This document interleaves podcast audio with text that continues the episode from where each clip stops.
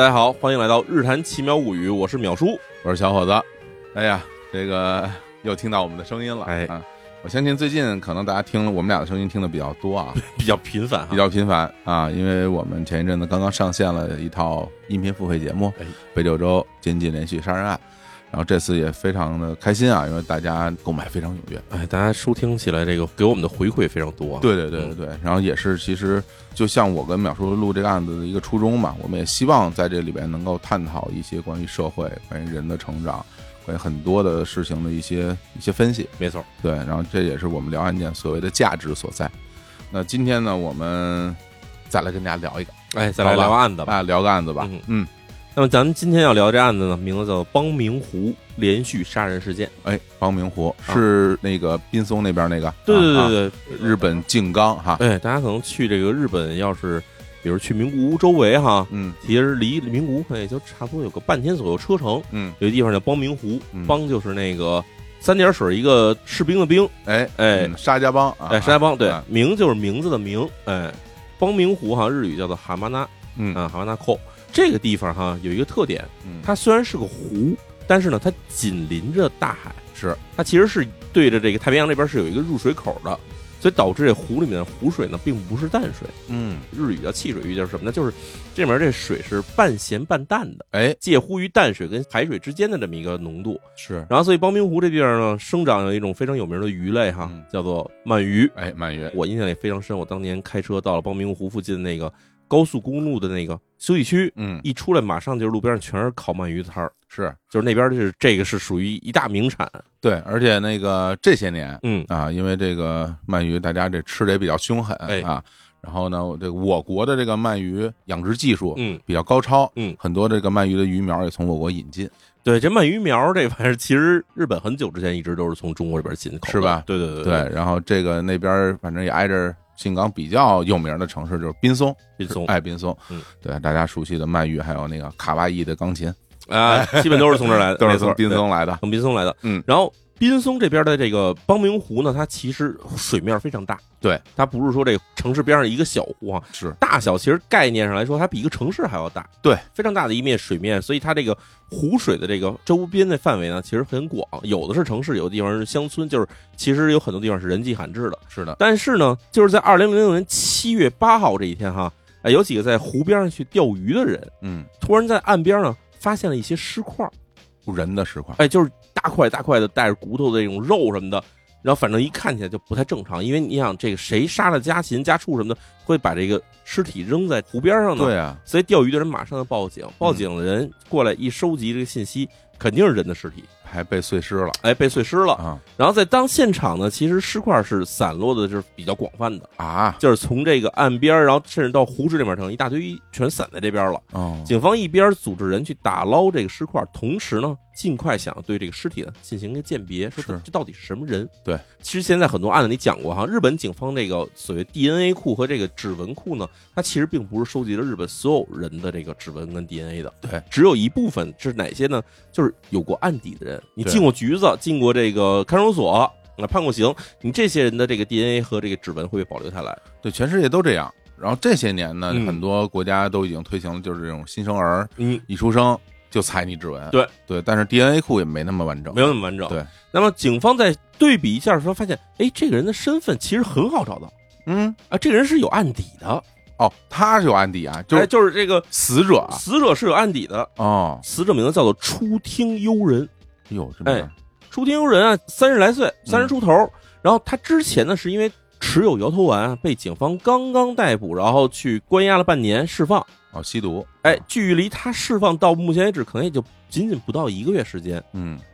刚刚出狱不久，怎么就直接遇害了呢？嗯这个事情就让警方开始说想要顺着要去调查了。嗯，哎，不过这个他这个就吸毒人群，嗯，其实还是有迹可循的，没错，是吧？就是吸毒人群，首先在日本呢，它是没有这个强制戒毒，哦，就是你吸毒的话是没有强制戒毒，哦但是你持有毒品，无论是摇头丸还是什么大麻这种类型的东西啊，嗯，你持有的话是可以判刑的。明白。但是判刑完之后呢，一般来说啊，根据你持有的量，判刑不会太严重，哦，这样啊，那可能是半年或者几个月时间，嗯就这种程度。所以出庭人员之前呢，就是因为身上有摇头丸被警察发现了，找到以后呢，就给他是判了一个半年有期徒刑。半年有期徒刑，其实在后半段时候呢，日本那个出狱是有一段就是所谓叫自力更生系统，嗯就是帮助你的一个出狱人员能够更好融入社会，所以呢会给你一些比如职业培训，嗯，然后还有一些呢就是比如说一个社会上的这个礼仪呀、或者等这这些等于是一个管束作用。明白，因为这个毕竟犯罪人群在日本的社会再次被接纳，什么找工作这事儿很困难。非常困难，而且大家注意啊，是持有毒品啊，不是贩卖啊，这不哎不是一概念、啊。贩卖毒品还是比较严重的。对对，然后呢，出狱之后，在你回到社会的差不多一个月时间、两个月时间，甚至到半年左右时间的时候呢，嗯哎，这个机构呢都会一直持续给你打电话啊，去跟踪你的这个行为，嗯你最近怎么样？因为其实我们知道中国是什么情况，中国是说你一旦出狱以后，你是要向当地的派出所报告的，有一段时间是要向不断的向派出所去进行这个所谓的行为汇报、思想汇报。对，日本是没有这个系统，但是它有这个机构的这追踪系统。是哎，然后所以这个出庭游人呢，刚刚出狱后不久就遇害，所以警方这边呢就开始一方面对他这个出狱之后接触的社会人群进行追踪，同时呢也向这个就是刚才咱们提到的机构呢去了解一下，说出庭游人出狱之后他的行踪如何。这个好找啊，因为他刚出来，所以哎这个信息很完整的。没错啊说出庭游人在释放之后啊，其实当时他不是在这个遇害的光明湖这边的，哦，他这个人呢当时其实是在大阪附近。这挺远的呢。啊，对，啊 然后说这个这边那个设施呢，说就在几天之前，我们刚刚给他打过一电话，嗯当时的这个出庭佣人啊也接了电话了，说自己就来到了静冈这边呢，找了一个种橘子的这个果园儿哦农家，哦，在这儿给果园里给人干活儿。对静冈是这个农业大省。哎，说这个 啊，在果园里给人干活呢，说我们也没有。得知他有什么跟这个特殊人群接触，什么跟这个贩毒人群或者跟什么跟暴力团伙接触，没有这消息。嗯那警方一查出这个人他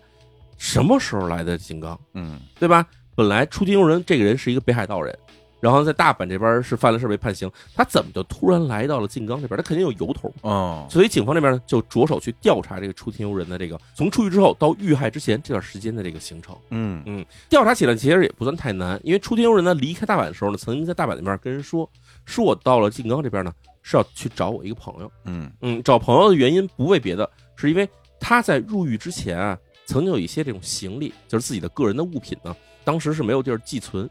就是他在大阪那边的话，反正被抓走的时候，租的房子也没法租下去了，所以他就把这些行李呢寄到了一个住在滨松这边的一个朋友家里。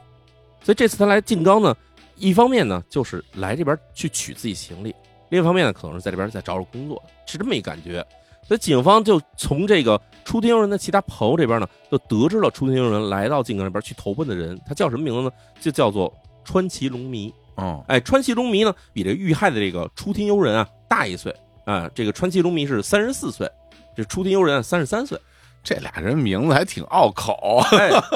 两个人啊，其实并不是说这个以前有什么交集，比如说同学啊或者同事，两人这方面完全没有任何交集。那什么关系啊？哎，他们身边的朋友也都不知道，说这个川崎龙弥跟这个出庭悠人两个人是怎么认识的。两个人年龄还相仿，就很奇怪。但是呢，这个显然出庭游人呢是比较信任这个川崎龙迷的，那是所以呢，就是在入狱之前把行李全寄存在他家。于是警方呢在当地去找这个川崎龙迷，嗯，也很快的找到了川崎龙迷这个人。这是什么人呢？哎，川崎龙迷这个人啊，他其实呢是在滨松这边当一个这种房地产中介，哦他做这个工作的。嗯，哎，然后呢，警方这边去找川崎龙迷了解一下，说你认不认识出庭游人，对吧？你跟他什么关系？然后这川崎龙迷呢这边也是坦诚相待，直接说了，说我跟这个出庭游人啊玩网游认识的啊啊，我们俩一块玩网游，然后呢哦岁数也相仿，然后玩的游戏俩人玩的还比较投缘啊，嗯，所以呢我们俩是网上认识的网友。这合理，哎合理。然后呢，警方就说，那你知道这个出庭游人来这个静冈这边的事情，你知道吗？嗯，因为警方这边其实已经掌握了大量信息嘛，就是从他这儿听听嘛。但不能说，哎，不能先漏，得让你先说。对，啊然后川西龙迷这边说，说是说他这个入狱之前啊，把行李存在我们家了。然后呢，七月份的时候，因为要家里要装修房屋，要粉刷墙壁，哦，然后这东西堆的太多，所以我就给他发一短信，跟他说啊，说你这个来我家把这东西取走。嗯然后说着说着呢，这个传奇龙迷呢还把手机拿出来给警方看，说你看，就是七月四号给他发短信，嗯因为七月二号是刚刚这个出庭游人从这个大阪那边那个刑务所刚释放出来，所以就是两天之后，这个川西龙弥就跟他说，是你得来一趟静冈，把你的东西取走。嗯说你要不取走的话，我就把你的东西啊处理掉了，因为我这边家里这边没地儿搁了，明白。是这么个意思。嗯讲说哦，原来这么回事，那你们俩关系怎么样？川西龙迷说啊，我跟他关系还挺不错，说这个他来这个静冈那边没地儿住呢，我就把我自己的房子啊就给他住，就是我自己在这个滨松这边啊是有两套房子啊、哦有一套房我现在不住呢，就把那房子先给他住，正好那套房子里面也放着他的行李呢。然后另一方面呢，就是他在这边啊其实是需要这个收入的，嗯，我呢也就帮他联系了这个种柑橘的这个农家呀，去帮他找到工作。啊，他给联系的，哎，都联系了。那警方说这些都对得上，然后说那我们能不能去看一下你跟这个出庭佣人之间的短信联系啊、啊啊电话联系这东西记录有没有？然后警方拿过来看呢，看两个人啊，确实还是比较的正常的联系，嗯甚至呢，在这个咱们不是说七月八号发现他的尸体吗？甚至在这个七月六号、七月七号的时候，两个人还有这个短信联系，约着出去吃饭。然后最后一条短信呢，就是七月六号晚上的时候呢，出庭游人啊给这个川崎龙迷发条短信，说那个约好出去吃饭，但是这会儿下大雨了。然后呢，这个川崎龙迷呢也给他回了条信息说，啊下雨了那就算了，咱们就改天再约吧，就这么一个信息。嗯就看起来这个川崎龙迷呢，也是跟他好像就是正常交往，哦，没有什么纠纷的样子。嗯那这警方说，这条线索感觉起来好像到这儿就截止了。然后当然呢，警方这边呢也是继续想要去问说川崎龙迷说你知不知道春庭友人这两天的行踪如何？对啊，哎，这川崎龙迷这边也说，说我跟他约吃饭没约上，之后呢他也就没联系了，嗯哦，就没有任何消息了。倒是也合理，因为这个毕竟时间过得不长，嗯是吧？要时间过得长，说哎不理我了，那我发个消息，打个电话问问呗，对对吧？但两三天不见也也没什么，你想啊，最后一条短信发的时候是七月六号晚上发的，而到了七月八号早上时候就发现了出庭悠人的这个被分尸的尸体。对，没几天，其实中间就隔了一天多时间。那那警方说，那出庭游人到底是为什么被杀的？嗯你想，一个刚出狱的人，假如说他有可能会被人家分尸，那有可能，比如说是谁恨他、嗯，结仇了。对，那他之前既然是跟这个毒品相关，那是不是惹上人麻烦了嗯？但是惹上麻烦也一般都是在大城市里面，对吧？黑社会也好，或者说这种暴力团伙也好，断不至于说追到这么一个小城市来，再把你在这儿分尸杀了，然后在本地扔了，这事儿感觉起来有点太悬疑了。对对，因为我跟淼叔之前录过很多的这种案件哈，嗯然后因为一般来说，比如这种激情杀人或者谋财害命啊、冲动杀人，一般你杀了之后就是抛尸，嗯，哎，就找个地儿一扔，找个地儿一埋，是吧？因为分尸这个过程啊，是需要经历很漫长的、很复杂这么一个过程。没错一般这种杀人他不会出现这种情况，你出现了这种分尸，要么就是有仇，仇恨，对吧？有仇，要么就是就是你们关系太近了，对，怕被人发现，对，是吧？所以呢，这些事情都让警方觉得，这出庭人啊，感觉起来他的失踪嗯到最后被害啊，这过程总觉得是跟这川崎龙迷有关系，嗯，但是说不出来到底是什么关系。哦，是吗？哎，但是呢，警方从跟这个川崎龙迷的对话中得到一个重要线索，就是在失踪之前，这个出庭游人呢，他是住在川崎的自己的家里头。哦，那警方说提出我们要去看一下现场，瞅瞅去，对吧？嗯到了现场一看啊，确实果不其然呢，出庭游人的所有的行李什么的都在家里摆的好好的，嗯就是这东西都全在川崎龙迷的另外一间房子里面哈，嗯全摆的好好的，唯独就是没有人，然后一切都看起来是井井有条的，嗯看起来屋里没有发生什么打斗，然后也没出什么事儿，让你觉得就是这个出庭游人啊突然出去了，不在家，就这么个感觉。等于就是出去干活了，哎出去去种橘子了，没错然，后没回来，哎哎，但是呢，警方去跟那个出庭游人农家干活这个地方去联系嘛，嗯，发现呢，人家说啊，这出庭游人根本没在我们这儿工作过，没来过，根本没来过啊。说前几天是来我们这儿，是来面试过，就是反正说在这问问有没有工作干。嗯，但是后来这人呢就没出现过。哎呦，这个有点意思了，，哎，说这个就太奇怪了。中间就岔开了，对啊中间就岔开了，啊然后就问这个川崎农民说：“我只是给他们中间牵线儿，嗯因为我们家自己也是种橘子的嘛，找了认识的这个农家给他介绍过去了。他最后去没去我也不知道，因为毕竟我也管不了这么多嘛，对吧？我也有自己的工作。嗯那警方就觉得啊，这个事情，川崎龙迷好像还是隐藏着什么。嗯于是啊，就在川崎龙迷不知道的情况下，警方就开始秘密调查他，嗯就开始跟踪这川崎龙迷这个人，比如说这个人他平常行踪是如何的，然后再去向他身边一些人去了解，说川崎龙迷这段时间以来有什么什么，比如行动上的变化，嗯这人有什么奇怪的举动什么的有没有？嗯这些事情在收集的同时，让警方从川崎龙迷的这个银行账户上啊，得到一个很奇怪的信息：怎么了？就是川崎龙弥这个人，他是一个在这个房地产中介这边上班的一个上班族，嗯对吧？但是呢，就在这个六月底的时候呢，川崎龙弥的这账户上突然多了四百多万的日元的这个汇款，哦，四百六十多万日元的汇款，这么一大笔钱转进来，这个事情哈、警方觉得有点奇怪，因为你要从工资收入很难一下拿到四百多万日元的这么一个巨款啊。对，像他这种一个月也就是二三十万，对你像四百多万日元的话，基本相当于一年多的收入了。对，一年多的，然后给他汇出这个钱的人呢，叫做须藤敦司。这又是新人了，这哎，这位什么人呢？这须藤敦司啊，警方一调查说，这个人啊，六十二岁，是一个卡车司机哦，啊。然后这须藤敦司呢，其实就在这一年，二零一六年的这个三月份时候呢，这家属已经报警了，说这个已经失踪了，说这人找不着了，哇，联系不上了。哦，然后警方想说，这个须东敦司为什么要给这个川崎龙迷汇这么大笔钱呢？而且是用了他的账号，用这个须东敦司自己的账号给这个川崎龙迷汇这么大笔钱，嗯，他要是失踪的话，他自己去银行汇这笔钱的话，可能有点说不过去，对吧？嗯，那再去调查这两个人之后，背景发现这背景很深了。因为川崎龙迷他现在虽然是一个房地产中介，但事实上呢，在半年之前他就是一个卡车司机，而且跟这个虚东伦斯两个人啊是同一家公司的，在这儿工作的这卡车司机同事啊，同事，哦而且两个人同事很多年时间。哦，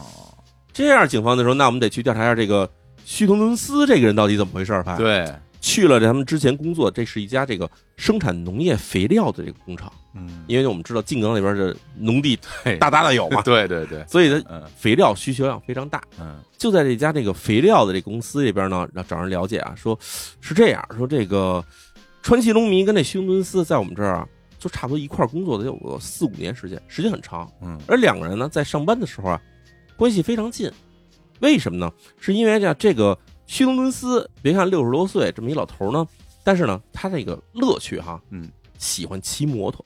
哦，哎，喜欢玩摩托车。呵，然后这个川崎龙迷呢，也喜欢玩摩托车，嗯，因为在日本其实玩摩托车的人并不算很多，哎，也有很多地方啊，其实对这个摩托车啊是有一个比较不好的印象的，嗯因为觉得这个摩托车跟这暴走族有关系。暴走族对，哎，啊尤其现在年轻人啊，嗯利用这个摩托车的机会是越来越少了，要不就是自行车，要不就比如说打车、电车，这些都很方便。对所以骑摩托车的人啊，没那么多。因为这骑摩托车在日本可能已经不能成为一个通勤的交通工具了，这个在六十年代、七十年代那会儿啊，摩托车在日本非常流行嗯啊。那个时候，因为大家也买不起汽车，所以弄辆摩托车开出去还挺漂亮的。嗯但是其实随着日本的这个收入的明显上升，以及家用这乘用车的这个价格大幅下降，嗯，甚至包括比如说二手车市场的这个盛行，盛行到什么程度呢？就那会儿我在开车在这个名古屋附近转，嗯你去看那二手车行卖那种很老的那种奔驰那种小车，嗯。就是所谓咱现在叫 K car，就是那轻型汽车啊，嗯。排量很小的零点八的、零点六的这种车，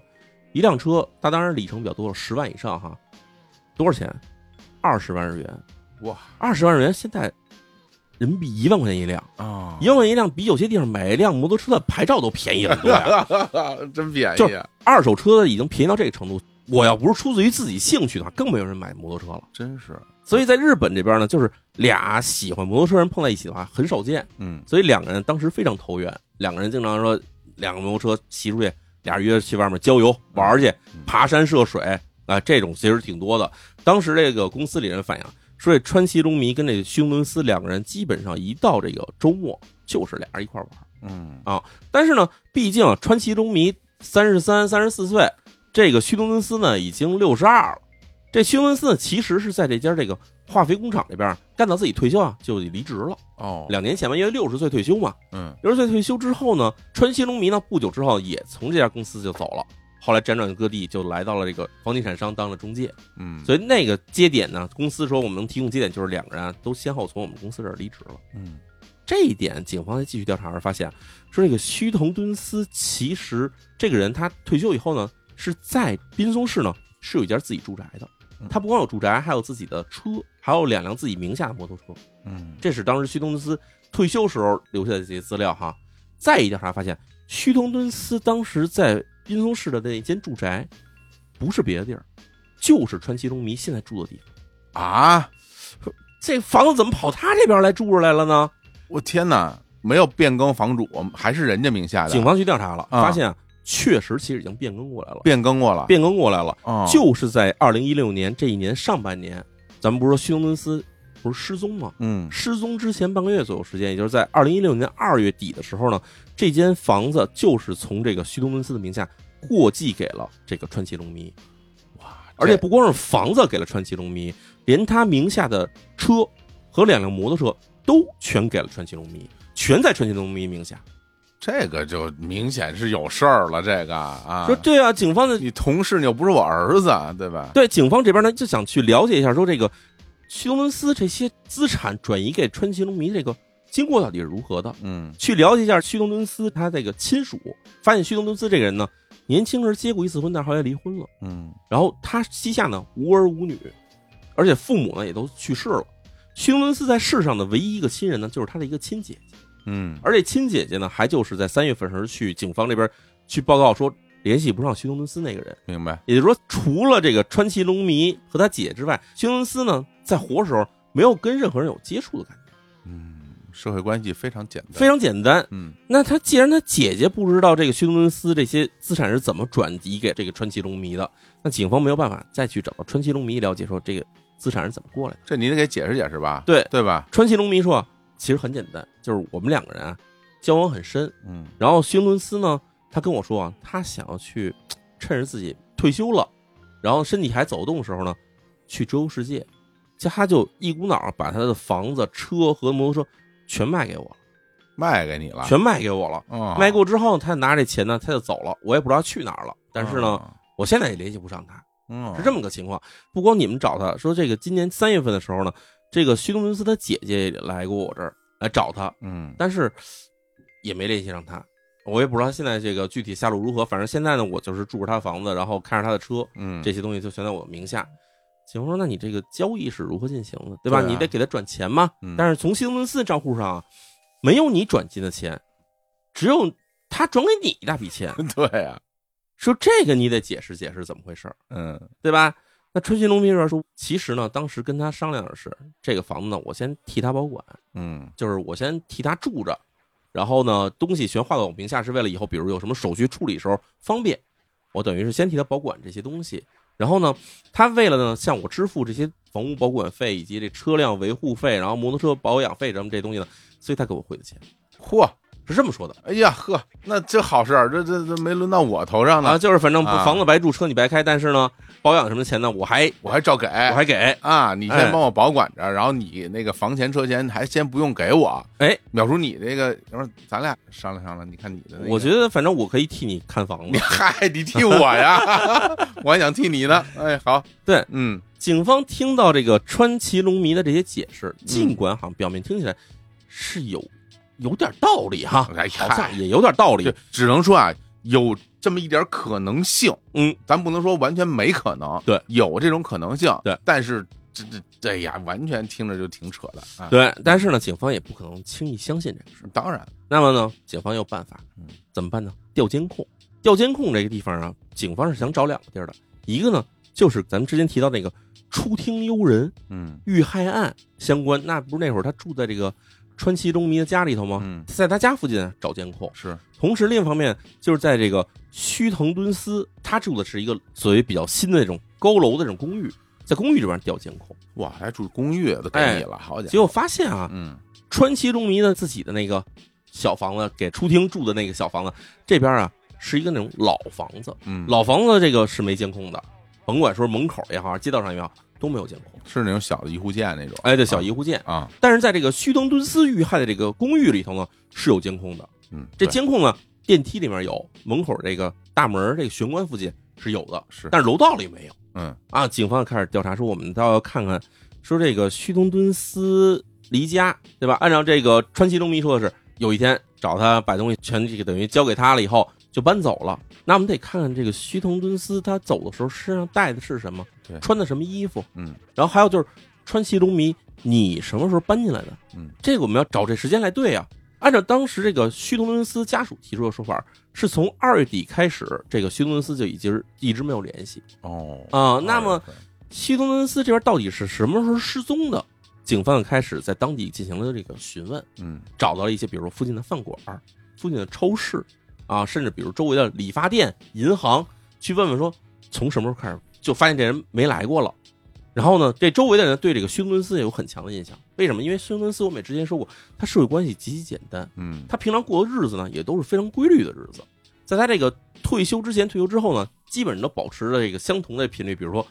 每天去一次超市，到超市的时间都是固定的，嗯离开超市时间基本也是固定。就是去了找那几个东西拿走了以后就直接走了，明白，哎，然后呢，理发的时间呢基本也是固定，就是在一个固定的理发店，比如一个礼拜或者两个礼拜去一次，然后这时间都是确定好的，明白，甚至连附近的那种洗衣店。基本上也是有规律性的，就是你比如多长时间来我们这儿送一趟脏衣服，嗯会送来哪些衣服，这些地方其实人家尽管没有记录哈，但是都有印象。明白，哎，周围人提供的信息呢，不是二月底失踪的，实际上从二月初的时候，这个休斯顿斯啊就没出现过了。嗯但是那个时候呢，因为大家觉得有人搬进，有人搬出，其实也很正常。嗯，然后当时他们以为啊，就是这个老头可能搬走了不住这儿了，啊，不住这儿了。嗯但是警方这突然问起来呢，大家才想来说，这个人确实，对吧？从今年二月初到现在，已经差不多半年多时间了，确实一直没有印象。然后警方又出示了这个川崎龙迷的照片，嗯说这个人你们有没有印象？人说，哎呀，这个人啊，就是差不多在这个一月底二月初的时候，突然在我们这儿出现的。嗯因为什么呢？川崎龙迷这个人呢，个子比较高，一米八零左右，哦，这当地其实算起来的话，就是个子很高的了，大高个儿，大高个儿，而且呢，长得是脸是很白净的嗯，戴一副金丝眼镜儿，哎，看起来就是有点文质彬彬的劲头，嗯，所以周围人啊对他印象还都比较深。警方一看说：“哎呦，这个川崎龙迷搬进来，跟那休顿斯搬走，这时间正好对得上。嗯那其实这就可能跟这川崎龙弥开始跟我们说的，说这个须藤先生把这个房产转给他了以后就走了，这事儿可能是真的。嗯，但是呢，我们还是要看一下当时他们这段时间交接这段时间这个监控记录如何的。警方来的还是比较巧的，因为在日本的很多这公寓楼里面来说啊，这记录覆盖时间就是说，比如我这个带的录一轮什么时候把前面带的给覆盖上，这时间呢差不多是三个月到半年时间。嗯但是呢，二零一六年的时候呢，其实有很多地方监控录像呢已经不再是用这个录像机录了，嗯，就开始改成数码的哎了不错了啊，所以这样文件就基本不会删，一个一个全存下来了。搁日本算是挺先进了，哎，所以警方呢就找到一个公寓的这管理人，嗯这边说我们要看一下这监控。公寓管理人呢这边呢就把这个从一月底一月二十几号到这个二月初的这个所有的文件都打出来，让警方一个挨一个看。嗯，啊，警方呢发现有一些细节，什么？比如说啊，在一月二十五号这个清晨这天啊，这个须东敦司啊，当时是穿着一身这种骑行的衣服，就是那种嗯摩托车手穿的衣服。嗯一月份的时候还是比较冷的嘛，所以他穿的那种衣服上面是有这种皮衣啊这种感觉的，嗯啊，穿的比较厚实。这个人啊，就从这大厅里走出去了，这方向看着就是奔着车库去了，应该是骑摩托去了哈。然后之后好几天时间一直没回来，哦，哎，到什么时候回来的呢？到这一月二十九号才回来，中间差不多有个五六天时间呢，感觉出去是旅行去了的感觉。哦，那还是回来了，啊，一月二十九号回来，嗯但是一月二十九号走入这间公寓之后，再也没看见过须藤敦司离开这间公寓的这种影像，再也没有过了。那有没有什么地下车库啊，或者不在这个玄哎关门，口？警方这边也去问了，说这个啊您这个是不是有什么，比如后门其他出口啊，其他出口嗯会不会有可能？嗯这个公寓管理者说啊，说我们这个您也看见了，车库呢不是在地下的，哦，是在旁边那空地上，所以甭管他出去是取车走的，还是说步行离开的话，只能通过这个大门出去。明白，当然呢，按照这个消防法规定，我们这儿还是有一个消防通道可以逃生的通道的。嗯但是逃生通道呢，虽然说摄像头拍不到，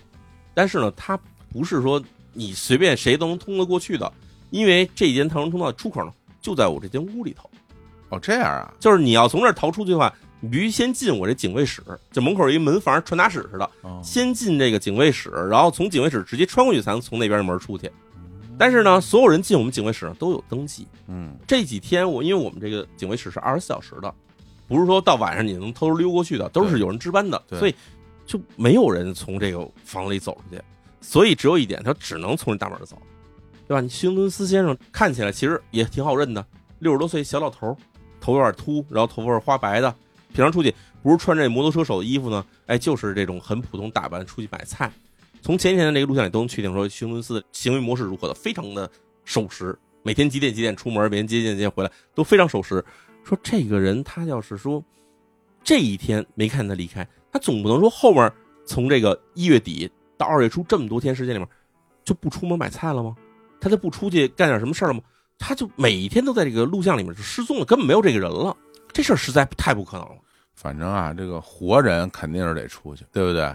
那警方这边看到这个希通敦斯身影失踪了，嗯，同时呢，他们也发现了一个熟悉身影，就是这个川崎龙迷。哪天来的？哎，川崎龙迷哈嗯，按照正常我们看到他的样子，出现时间呢是一月三十号出现的。一天之后，哎，就是一月二十九号的晚上，嗯，是这个老头儿回来的，哎，是这个西通敦斯他从外面回来了，对看起来反正挺累的，那旅途嘛。对，然后一月三十号的下午时候，这个川崎龙弥呢就出现了，嗯而且警方还发现很大的一个问题，嗯，这川崎龙弥呢是在一月三十号下午出现的，但他并不是从外面走进来，啊，而是从里面走出去，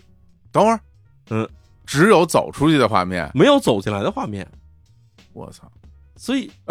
这 这难道老头变成他了？这是吓人啊！这个，对，所以警方觉得这个不可思议啊。按说你想，这俩人确实，这个川崎中弥跟这休顿斯两个人是很熟的朋友，对吧？嗯你要是下午从他这儿离开的话，那你怎么着上午应该来吧？嗯，这一上午没有任何的影像说显示这川崎中弥来过这间大楼。然后警方再开始调一月二十九号的录像，发现嗯一月二十九号深夜的时候，川崎中弥来到了这间公寓。哦，找着了，哎，川崎中弥呢是在一月二十九号的深夜来了这儿，哦，然后在一月三十号的下午才离开，等于是在这儿好像过了一夜的样子。嗯，那这个事情就让警方觉得这里面肯定有事儿。您得解释解释吧。相当于是这样，如果我们判定徐真真司他的失踪的时间就是一月二十九号，嗯，那么在他失踪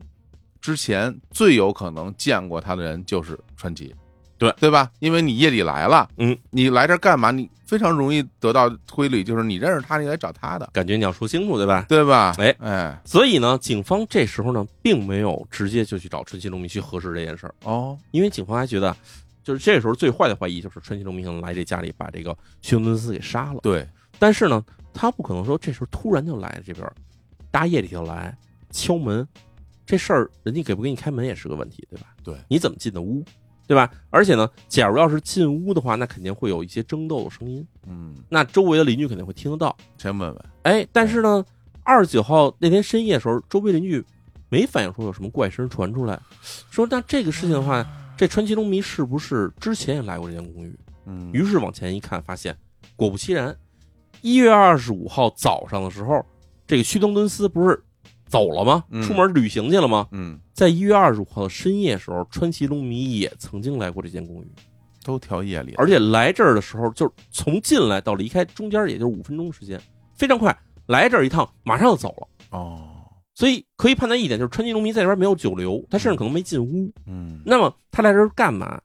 以及他之后深夜来这儿造访的原因是什么？这些事情其实警方都是开始怀疑川西龙迷很有可能是导致这个休伦斯失踪的主要的一个因素。哇，我现在我有点想不明白，我不知道大家有没有想明白啊？哎反正我感觉这挺神的这个事儿。对啊，所以警方这边呢就开始跟这个川西龙迷呢进行了问话。嗯，就问话的时候发现川西龙迷这个人呢，可以说是很顽固。是吗？就是到这一步的时候，川西龙迷突然就跟之前他跟警方配合的状态完全不一样了。嗯，之前咱们说了，他跟警方配合，还基本就是问什么说什么。但是从这一天开始，警方开始问他说：“你跟徐东敦斯关系是如何的，以及你为什么深夜去了他的公寓？”这些事情一旦抖露出来以后，川崎龙迷突然在警方的问询中就表示说：“没有律师，我什么都不说。哦，不言语了。对，嗯”所以从这一天开始，川崎龙迷就跟警方没说过任何一句话。嗯这个时候，其实警方也很着急，为什么呢？我们现在怀疑你跟这个须藤敦寺失踪有关嗯，同时也怀疑说你可能跟这个出庭幽人遇害也有关系。是，但是你要一句话都不说的话，我们这边必须得找到确凿证据，才能把你继续收监，不然的话，我们只能给你放了呀。那个日本这种询问、调查、配合这个时间是多长时间啊？这跟国内也一样，四十八小时。四十八小时。对，这各国其实基本都是这样标准，就是四十八小时之内，嗯，假如你拿不出任何证据，你不决定他到底是不是在进行逮捕，啊那你就得放人。哎呀，那你进行逮捕呢？其实警方是可以，就是我现在宣布我逮捕你，嗯，但是逮捕之后，你有两周时间是要提出他的这个相关的证据，并且给他相关卷宗是送到这个检察院的。明白。假如你卷宗不能送上去，那么人家可以说你非法羁押我，就得反过来就可以告你。告诉你啊，对，明白那你送上去以后，这东西检察院那边也得审，你拿出来的东西能不能构成一个真正的罪名？嗯这个案子到底用这些证据能不能定案嗯？不能定案的话，检察院只能发回来说案子没法接，嗯，连审都不能审，没法审，因为一旦开庭一审的话，你信息不够，那只能宣布人家无罪。你再审这个案子，就是所谓叫一案不再审嘛，嗯就是这样的话，我们就不能再去抓他了。所以警方现在其实面临最大问题就是，我们到底对这个川崎龙迷到底怎么办法？是这一案不案审，大家可能听起来，哎，好像说是只有这一次机会，但实际上是合理的啊。不然的话，如果说没有任何证据就找你，那你可以无止境的找你，我一直扣押，我一直扣着你，对。把你放了再把你叫回来，把你放了再把你叫回来。而且你还记得咱们在《日谈物语》其实嗯。第二季的时候还给大家讲过一个很厉害的一个案子，嗯，就是警方捏造证据的。哎，对对对吧？就是有这样的情况，这，警方也并不是说这里面都是刚正不阿的对。警方其实，在面临一些这种社会压力、然后舆论压力的时候，他们会做出一些不太理智的举动，就是我干脆捏造你作案证据嗯，我就说是你干的，屈打成招。所以现在啊，从我们目前聊到的所有的细节来看，哎其实是没有任何证据的。你只能觉得这个人为什么这么巧跟两个不见了的人都有关系，但是他到底在里面起到了多大作用，他到底是不是主谋，嗯以及他怎么做的案，这些事情其实都不知道。那这从哪儿下手呢？这个从哪儿下手是吧？啊，警方接着看这个监控录像又，看监控，哎啊他们发现这川崎龙迷呢，确实在一月三十号时候离开了这间公寓，但是他返回的时候呢，这川崎龙迷呢是带了很多大的纸箱子回来的。哦，哎，这纸箱子不是那个空箱子哈，嗯，是那种叠起来的纸板儿，明白，就是你到家嘎巴嘎巴一叠就变成那纸箱子那种东西。嗯，他带一大摞这种东西回来，从公寓大门进来，嗯，我说这个纸箱子啊吧有点可疑。同时呢，警方发现啊，在这一月三十一号，哎，这天夜里，又过一天，哎嗯川崎龙迷呢是推了一个那种咱叫台车那玩意儿，嗯就是那小手推车，一个板儿上面一杆儿的这种手推车。嗯他这个手推车呢从外面拉进来以后呢，上楼不久之后啊，就把那些之前咱们看那纸箱子一个一个一个全摆在这个小车上，就推下来了，从大门给推出去了。但是你从外观看是什么都看不出来的。嗯到了二月一号的时候呢，哎，从外面呢突然就来辆卡车，运了很多这种新的榻榻米进来。嗯而且呢是川崎龙迷来接的货，嗯不多不少，这种家里有八块榻榻米，就感觉换了八块新的榻榻米。然后又在这个二月一号的夜里头呢，川崎龙迷把家里的那些看起来是旧的榻榻米呢，从屋里运出来，从大门运出去，又感觉是运走了。而这个影像里面可以明显看得到，箱子上面是什么都看不出来的，嗯，但是榻榻米上面可看起来不一般。哎哎，榻榻米上面看起来是有那种污渍的，哦，因为监控录像是黑白的，警方只能从上面看出来这个是深色的液体。嗯说不好到底是什么东西，是酱油还是血，明白这是东西是看不出来的。但是能看出来这榻榻米肯定不一般，嗯而且警方后来就联系到了当时给这个川崎家来送这榻榻米的那个榻榻米店。嗯，啊，咱之前讲过，这个谁宋太他们家不是做嗨，宋太他们家不是做榻榻米的吗？草席子。的，哎，对嗯，这个做榻榻米的啊，嗯。基本上一个城市里没有几家店，对，很快就能找着。对，人那个榻榻米店呢说这家人有点奇怪，嗯。说怎么奇怪呢？说一般人家装修日本那种传统房间里面换榻榻米是什么周期呢？大概两三年换一次。嗯，讲究一点人呢，两三年换一次。嗯；那不讲究的可能够六七年、七八年时间换一回嗯，因为它毕竟是草编的，所以时间长了以后，它上面草会起皮儿。起皮儿起毛。啊，然后会塌陷，断裂所以，在那时候你就要换榻榻米。嗯。然后这种活呢，一般啊，这个店里人说啊，说人家都嫌麻烦，嗯。都是让我们拿着新的榻榻米过去以后呢，把旧榻榻米拆下来，然后把新榻榻米装好，再把那个旧榻榻米运走，这都是我们来干。嗯。但是这个人挺有意思的，这人啊说他喜欢自己折腾家里装修这些事情，所以就让我们把新榻榻米送过去，别的事儿都不用我们管了。那是不能让你管啊，嘿 所以警方说，那我们这觉得你这个对吧？这个事情很可疑了，嗯对吧？你这个运出去榻榻米上真的很有可能是血迹。那这血迹是谁呢？那我们有大量的这个理由可以相信，这些血迹可能就是来自于之前失踪的那个须藤敦司的血迹。那关键问题是你得找着啊，对你得找着这个，你要么找着榻榻米，要么在那屋子里边找到血迹，这个时候对吧其实第一呢，这榻榻米让川崎农民运出去时间是二月二号，嗯而这时警方进行搜查的时候已经是八月份了。是这个时候，其实你在找榻榻米的时候，其实很难找下落了，因为最大可能性就是川崎农民把他开车开到外面的那个郊外的垃圾废弃场，往那儿一扔，或者照样一烧，这东西你再找是找不到了。是，然后警方想，这我们能从哪儿找到一些证据？哎，进他家里搜索，现在去搜的话，很有可能是扑了个空，嗯，因为他既然把家里的榻榻米都换了，他更有可能把家里整个墙都粉刷一遍。嗯，过去半年时间，你再能检出的那些血液的痕迹，不太容易。还真是，哎，难道说就没法查了吗？但是呢，警方发现这里面有一个东西，有一个关键的道具，或者是在这个里面出现的一个物品哈，嗯，川崎龙没没法处理。而这时候呢，可能警方从这上面就可以找到证据。你等我想想啊，嗯，还没法处理掉，哎，是是是是什么呀？手推车，手推车怎么没法就可以扔掉啊？那小推车是公寓的小推车，是公寓的那个物业的小推车。哦因为川崎龙迷他自己没有没买一个小推车，他从人物业这借的小推车。你看看，哎呀，这个小推车，那物业也不可能说我们这个对吧？你让我们扔就扔了，所以还在仓库摆着呢。哦，我以为是他自己买的小推车呢。哎，警啊方就找到了一个小推车，就跟这物业说：“这个小推车最近有没有人擦拭过呀？嗯有没有处理过呀嗯？”物业说：“我们这个这实在不好意思啊，说这个我们虽然挺爱干净的，但是呢，这个东西啊，谁都用，嗯，一般都是谁用谁清理，嗯我们没清理过，哎呀，实在是不好意思。怎么小干了吗？谁？啊实在不警方说这没清理最好，啊，对，警方把小推车找着了。嗯，因为这个小推车是公寓这个管理员他自己备的这么一个小车嘛，嗯，除了平常公寓里要搬货时候用的小推车以外，一般是没有什么用的。明白，因为这个公寓里头搬家的人不是很多，能用到小推车的机会不是非常的多。同时呢，这个公寓里头又不设置这种什么大的设备什么的，没有这些东西。顶多平常就是比如说这个公寓里的一层摆两个这个自动贩卖机，哎，人家往里装可乐的时候可能需要小推车推一下。但是运送可乐呀、什么饮料这种卡车呢，他自己都自备小推车。所以这小推车等于是川崎龙迷半年之前用过之后，其实到现在为止没什么人碰过它。赶紧查查吧。警方一查，嗯在上面还真的找到了一些沾有的可能是细微的血痕，嗯在车上还真的有。哦警方把它提取出来，回去一化验，哦，这个确实是人血。检验 DNA 的话有一难点，就是现在咱们有血液 DNA 了，但是没有虚东敦斯的 DNA。哦，对这个人他对吧，东西全没了嘛，对，怎么比对啊？这个怎么比对嗯？有一好办法，找姐姐。对，哎呀，哎呀，旭东敦斯跟他姐姐两个人是亲姐弟，嗯嗯，所以亲姐弟的话，其实必然有一部分 DNA 是相同的。而且希顿斯呢，之前还曾经去过他姐姐家住着，嗯嗯，所以呢，从姐姐家床铺上也可以找到休顿斯，可能是休顿斯的毛发。呵，哎嗯，总之，警方是最后找到了休顿斯的 DNA，然后跟这个血痕一比对，发现这就是同一个人。那这个可不可以当做证据啊？哎，这个就可以当成一个很不能说是直接，嗯，但是呢，至少是可以说明有一定的延续性的证据。嗯，咱梳理一下哈，第一，这小推车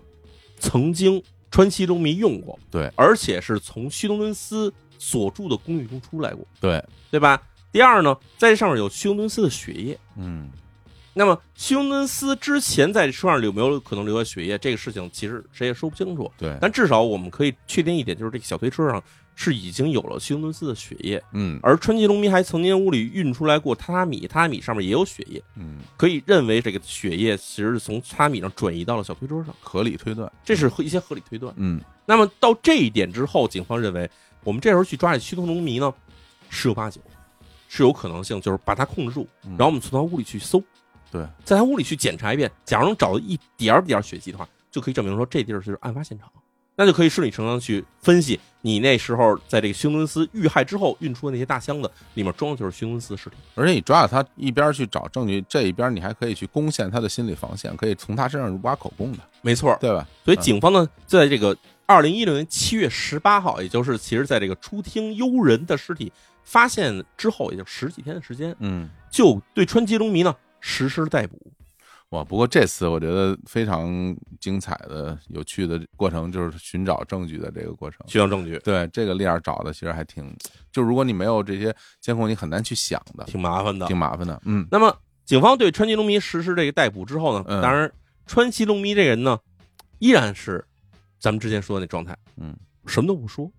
即便警方说我们现在已经开始给你请律师了，嗯，律师来了以后，川崎龙迷对律师也一言不发，就是完全零口供，绝对零口供。哦，就这个事情让警方觉得硬的，这个非常麻烦，嗯对吧？我们现在到底能不能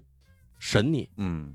能不能开始就是给你定罪？因为他没口供，你就只能狂找证据了，狂找证据。对，你只能狂找证据。警方去了这个川崎龙迷住那屋里头，发现就直接大失所望。嗯为什么呢？川崎龙迷在屋里头已经全弄了一遍新的，嗯不光是他也换了新的，所有原先的装饰物，就是墙上的，比如说什么吊顶，全打掉了，重新做新的。嚯，然后墙面重新粉刷，嗯所有家具都是全新的，嗯这些东西什么什么都没有，一点痕迹都没有。嗯那么这事儿，警方说，那从哪儿查起呢？嗯咱们先从那哪儿查吧，咱先从这个川西农民账户这边看，能不能摸点信息出来呢？他们发现啊，第一，旭东敦司现在被警方认为是在一月二十九号到一月三十号之间就已经遇害了。那么在之后呢，以旭东敦司来进行的活动其实还是不少的，就是并不知道徐东敦司已经死了，说那时候已经失踪了，是完全不知道。因为他们警方查到，在二月三号、二月四号、二月五号、二月六号、二月七号这五天连续时间里面，都有徐东敦司以自己的名义去银行进行操作的这种记录。嗯就是在银行开新的账户，哦，然后以及在银行进行汇款，这些都是以西东敦斯的名义进行的。明白。但是日本的银行是这样的，就是本人来不了，但是假如你能够拿本人的这个证明身份的东西，印章，啊、印章，嗯。还有他的这个存折嗯。等等其他东西，你是可以代替他进行这些操作的。是，所以警方的认定啊，是这些事情很有可能是这个川崎龙迷以这个须东伦斯的名义进行的，分别进行什么呢？第一，房地产的过户，啊，这个是川崎龙迷拿着这个须东伦斯的章去进行盖了章，然后车的过户，包括这个名下摩托车的过户。嗯啊，这些进行完了之后，以须东敦司的名义呢，还分别开设了两个银行账户，新的银行账户。嗯这新的银行账户，一个呢就是以这须东敦司的名义开账户以后，把须东敦司另外一个存款账户的这个金额全数转进了这个新账户里面。嗯然后这新账户呢，就是后来咱们说给这个川崎龙迷汇进了四百六十万日元现金的那个账户。哦，那去银行是不是得有监控啊？银行虽然有监控，但是呢，银行的监控其实是在 ATM 那边的。哦，同时办这个窗口这边业务呢，因为他没有具体时间，嗯，所以警方没法对这个事儿。这个在银行那边呃，应该是能够查到吧？这个具体的这个时间啊、操作什么的。是这样嗯，他只进行了开户操作，而没有进行转账操作，都不是在银行柜台进行的。哦，开户操作是这样的，在日本银行是你把这个开户申请书全填好了以后，哦你交给柜台，嗯柜台操作不是当你面直接在咱们这边是直接在你面呱呱呱弄完了以后，说您的账户开好了，把这卡递给你。哦日本不是这么干的，日本是你把这东西交上去以后呢，他把这个信息收集完了以后，他让你先回去，嗯然后之后日后把这东西呢寄到你家里去。哦这样所以他没有具体的记录时间，就是这人到底什么时候来柜台，这事情是记录不下来的。嗯那为什么川崎龙迷要去开两个新的账户，甚至是拿这个须东敦司名义开两个新账户呢？对为什么为什么这么么做？须东敦司原先账户呢没有网上操作，没有网银，哦老爷子他必须得去银行去操作。嗯所以川崎龙迷他所办的两个事儿，他开了两个新的账户，一个是倒的是这个须东敦司的存款账户，嗯另外一账户呢，须东敦司这时候已经退休了嘛，嗯他有这个所谓的就是退休金啊，嗯把退休金账户也变更到了这个新的账户上。嗯，然后所有之后再进行所谓金额的转账啊，什么这些东西呢，其实都是可以网上操作的。明白明白。行，我们现在都已经认为就是他干的了啊，因为其实川崎龙迷做这事情很明显一点就是，我要再去倒腾这个休伦斯留下的这些资产呢，嗯我不用再去银行了。是我不去银行啊，就没有被这个监控录像拍到的风险。那么这边我全网上操作不就完事儿了吗？感觉起来，警方现在已经大概明白了，说虚东恩斯现在看起来是遇害了。那么川崎龙迷要害他的原因之一，其实就是贪财，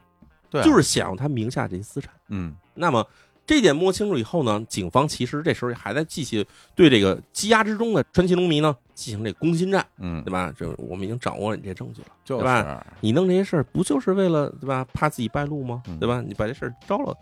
出来不就完了吗？但是呢，川崎龙迷呢还是始终保持就是不说话。嗯，你问我什么，我都当没听见，啊，装傻充愣。我也不睡觉，我也不干嘛，我就是在那坐着呆呆的看着你，一句话不说。有两下子，你别说这人啊，对。一般人做不到这个，做不到，做不到，嗯。就是你怎么着你会憋得受不了嘛。，对你肯定说两句，哎，嗯。警方这时候呢，其实也用了一个可以说是比较的有意思的手段。嗯。啊。这手段其实之前咱们讲那个连环杀手的案件里边，咱们讲了泰德邦尼，泰德邦迪，哎，泰德啊邦迪其实跟这案子中间是有点相似性的，就是嗯。尽管这个川崎龙迷啊在这儿是对警察一句话不说，但是呢，川崎龙迷自己心里头其实还是有点七上八下的。哦，就这么着呢，警方呢也安排了一个另外的一个重刑犯，嗯就是这个人已经基本上是肯定逮着，就是要重判了，弄不好是无期或者二十年的这种人，把他跟这个川崎龙迷啊关在了一块儿啊，啊，干嘛呢？让他们俩互相聊天，跟他聊天儿跟他聊天儿，啊，然后跟这个犯人啊说好了，说你要是从他嘴里撬出点什么事儿来，戴罪立功，算你给你，减刑。嗯，哎，结果这个人呢，也是不负众望，会聊，哎，会聊。他其实咱们这么说啊，没进过监狱的人啊，嗯就是首先给你关在看守所这边，你心里压力是非常大的。是的，然后呢，你其实最大的一个问题就是，你想找人问问说，我这个事儿哈嗯到什么程度，判我多少年，会不会判死刑嗯啊？到底到什么程度？所以呢，他这时候其实是想跟人问，想跟人聊的，嗯但是他又不信任律师，他觉得律师跟那个警方都是一头的，警方弄过来套我话的，对吧？他不敢跟律师聊，跟警方更不能聊了。嗯这时候，监狱突然进来一重刑犯，就跟他聊天，俩人啊，这重刑犯说：“我这个杀了人家一家四口，嚯，嗯，我这个肯定死刑。跟你讲讲怎么杀的，从头到尾跟他讲一遍。嗯这川崎龙迷呢，心里憋不住了。川崎龙迷也跟他说：“说大哥，那你听听我这事儿，我这事儿够不够死刑啊？啊，对，就啊他肯定是有这种交流欲望的，就是觉得白，其实最关注一点就是我是判无期还是判死刑，嗯，他特别想问问这事儿，就跟人聊。人说：“那你说说你到底是怎么回事儿，对吧？我听说你这个进来跟谁都不说话，这你老这么憋着，最后我跟你说这事儿可能对你不利，嗯。你得说，你说出来以后这事儿让人觉得你在里面是被迫杀人，或者你是激情杀人，你可能就没事儿了。那你跟我讲讲你到底怎么杀的？”嗯。川西龙迷也跟他说了，说我呀杀俩，哦。嗯，杀了一老一小，啊老的我是当时我盯上他的这钱了，我要杀他。然后人家那个那重刑犯说说你怎么盯上他的，对吧？你怎么知道他有钱？这老头退休老头多了去了，你怎么盯上他了？你怎么知道从他这能弄着钱呢？嗯这川崎龙民说说你不知道，我不是干这房地产中介的吗？我们干房地产中介有一个好处，我们可以去查这些人名下资产的这些信息。嗯有一天我在那电脑上操作的时候，嘎一查，就看见这老头了。这老头就是咱们说那个旭东敦司嘛，嗯名下两处房产，嗯一处在滨松，一处在这个盘田旁边城市。老头呢，我也知道，之前是我的老同事嘛，以前我们俩关系不错骑摩托的，啊，骑摩托的。嗯第一，老头无儿无女，无依无靠，也没有老人要赡养，家里就一个姐姐，这姐姐不住这儿，姐姐住清水，嗯所以他身边没人。我一想，我要神不知鬼不觉把老头弄死了，把他资产一拿，谁都不知道怎么弄的，也没有人会替他申冤啊，甚至他觉得就根本没有人知道这事儿，就我这辈子就可以就这么着混过去了。嗯，然后那边那个重刑的大哥说：“你这够毒的，可以啊，吃绝户啊，这叫吃吃绝户，真是吃绝户啊。”说那这说那词儿啊你说那你那个小的又怎么回事儿？对，然后这川崎龙迷说：“小的呀，其实呢跟他不熟，但是这人啊，网上玩游戏认识的我也全说了啊，全说了，嗯说这个把他杀了，其实也不为别的，就我觉得啊，隐隐觉得我没有证据哈，就是觉得他可能知道我跟老头这件事儿。哦，要灭口啊，我一方面呢，我也觉得他知道这事儿；第二呢，这个人啊，我也觉得他要是他不是刚刚释放出来吗？嗯把他杀了呢，警方可能查不着。嗯，警方顾不上这种人，对吧？那一天到晚街上那么多杀人放火的事儿，死这么一个刚出狱的人啊，警方可能怀疑不到我，所以呢，我就找机会就把他弄死了。然后那个那个就问说：“您大哥，你觉得我这个是不是得判死刑啊？”大哥说：“我说不好，我觉得你这事儿吧，能不能让警方查出证据是最重要的，嗯，对吧？你这些凶器啊什么的，你你处理的干净不干净啊？嗯还接着套呢，接着往外套啊，然后那传奇龙迷说：“这俩我弄得还挺利索的。我跟你说，我呢杀他们的时候呢，这个老头儿是怎么杀的哈？我跟你说，老头儿我先开始我跟他联系，知道他出去旅行去了，骑摩托从咱们这儿出发去了趟九州，嗯四五天时间回来。所以我趁他不在家的时候，我去了他们家，因为老头儿有一个特点，老头儿呢出门的时候钥匙怕丢，不带在身上，这家门钥匙是不带身上的。”哦，藏在他们家这个门口一小信箱，藏在信箱里头。嗯，这我知道，其实好多人都这么干，真的好多人是这么干信的。箱地垫儿地垫里头，啊甚至花盆底下，对，啊我知道老头儿钥匙就藏他们家一个信箱里头。嗯，所以我趁他不在家的时候，我去了他们家，去把那钥匙偷出来，我配了一把，哦，配了一把呢。之后我知道老头儿二十九号那天回来了嘛，回来那天晚上，我猜他肯定睡得特别熟，于是我就到他们家拿我配钥匙把门打开，门打开进屋，老头儿都没挣扎，直接能让我拿刀给捅死了。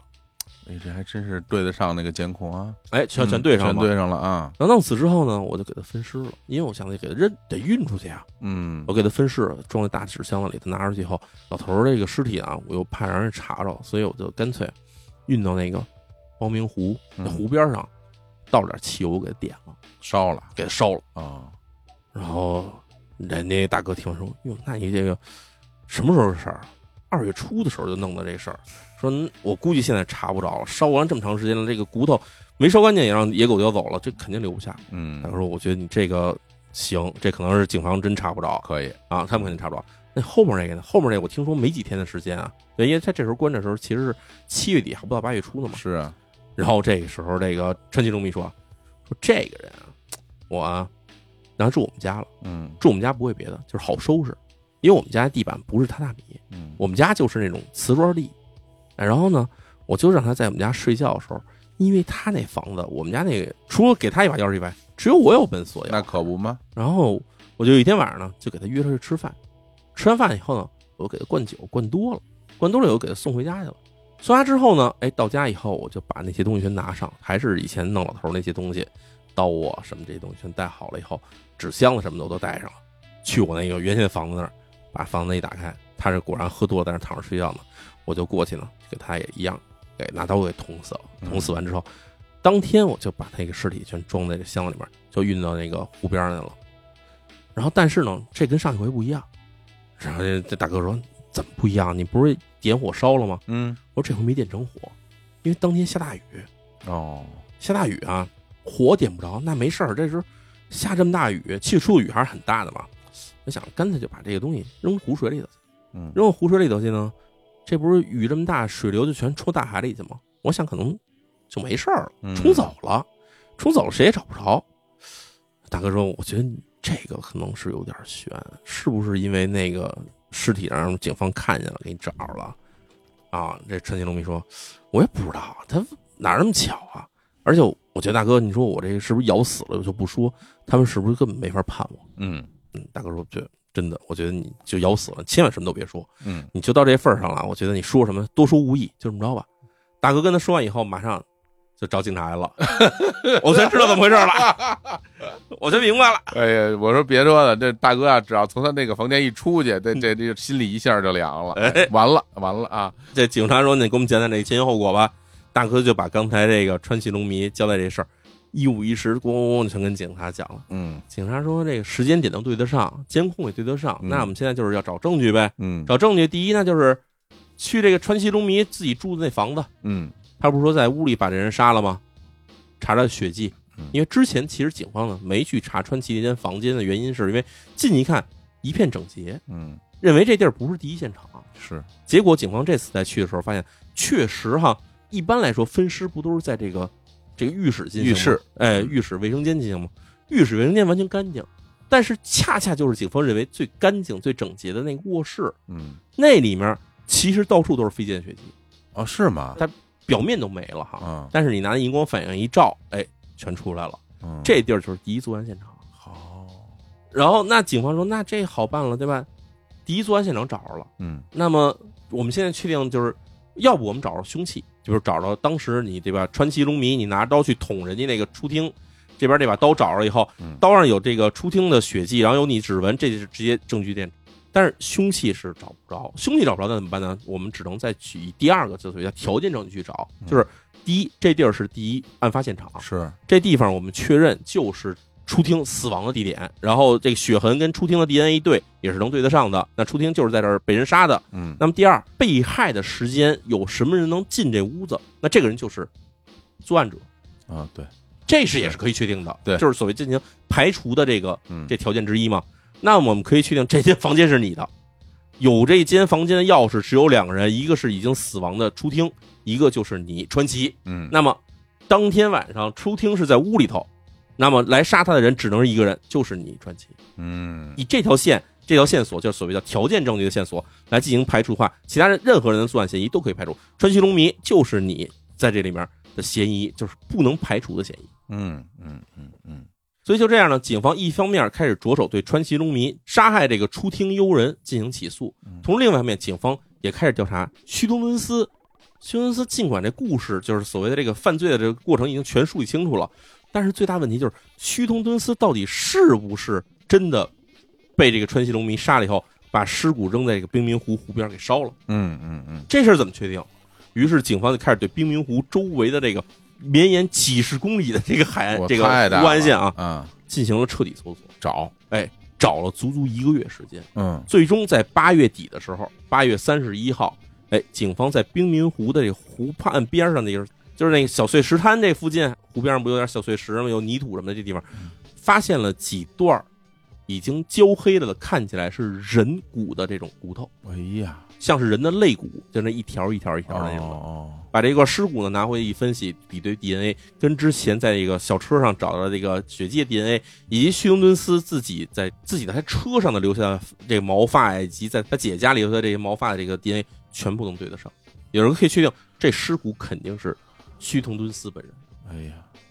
那真的就遇害了啊！就像他所说的，然后就只剩下这么一点了。就只剩那么一点了。嗯，到这儿为止的话，这起案件就算是水落石出了。嗯那么后面就其实就是进行起诉了。在二零一八年一月十六号的时候，哎，静冈这边呢就开始对一审对这件案件呢开始了公开审理。嗯一审判理的结果呢，尽管这个须藤敦司哈，从被捕到起诉到上庭，就是一句话都没说过，包括在庭上问他什么话，他也始终什么都不说，还是不说话呀，还是不说话。啊？但是呢，法庭还是呢，可以说是作案罪大恶极，而且是咱们之前提到过，以侵吞财产为目的对他人进行杀人，其实是罪大一等的嘛。是的，啊，所以这样呢，判处了这个川崎龙弥呢一审死刑。一人死刑。哎嗯一审死刑之后，川崎龙弥肯定是不服的，然后就开始上告。然后在这二零一九年三月十五号的时候，东京高等法院呢二审维持原判，嗯就是确定仍然是死刑。那么在之后呢，川崎龙迷呢再次提出说还是要上诉。嗯但是这个时间呢，其实也算是很奇怪哈。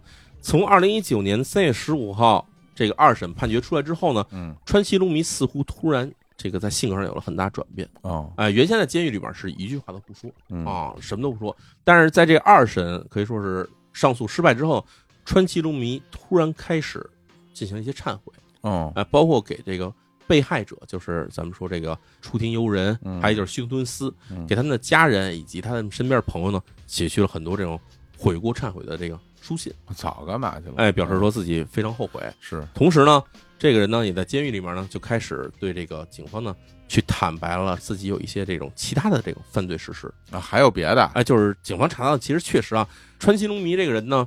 他尽管没杀过其他人了，啊但是这个人呢，曾经多次啊在街上呢就对其他的这个车辆进行这个破窗偷窃，盗窃哎，破窗盗窃，以及还有什么甚至侵入民宅盗窃这种行为是有的，就感觉这个人是有点这种小偷小摸的毛病，以前也是有这种毛病。反正交代这些事情以后呢，在这个二零二一年的二月十三号，啊，川崎龙迷这边呢，突然呢就提出我放弃上诉，啊，不上诉了。啊，就是把之前提交到这个最高法院的上诉申请呢撤回了，啊，就表示说我认罪伏法，接受死刑判决。接受死刑判决。这发生在二零二一年的二月十三号，也就是两年前。嗯哎所以到目前为止呢，这川崎龙弥呢还是关押期间，就是等待着死刑执行。嗯到这儿呢，咱们可以说这个邦明湖连续杀人事件呢，整个的案件全貌就算给大家讲到这儿，就算讲完了。嗯哎呀，这么一看呀，这个凶手他其实真的就是目的是还是很明确的，对就就是图财啊，就是小财，是吧？对然后真的是很冷酷的一个人。这个人啊，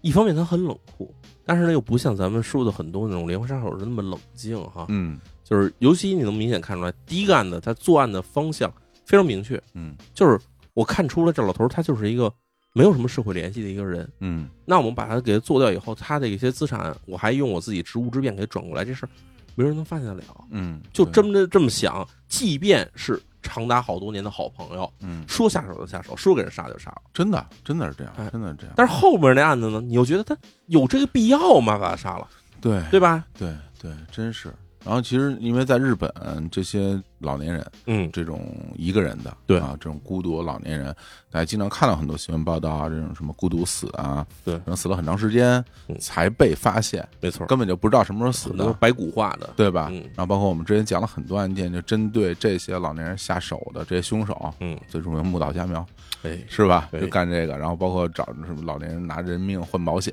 哎。那，这种事儿非常非常多啊。我觉得就是他对人家下手，就是为了图人家财。然后刚刚表示说，其实他第二个那个被害者，嗯，我觉得完全就是一种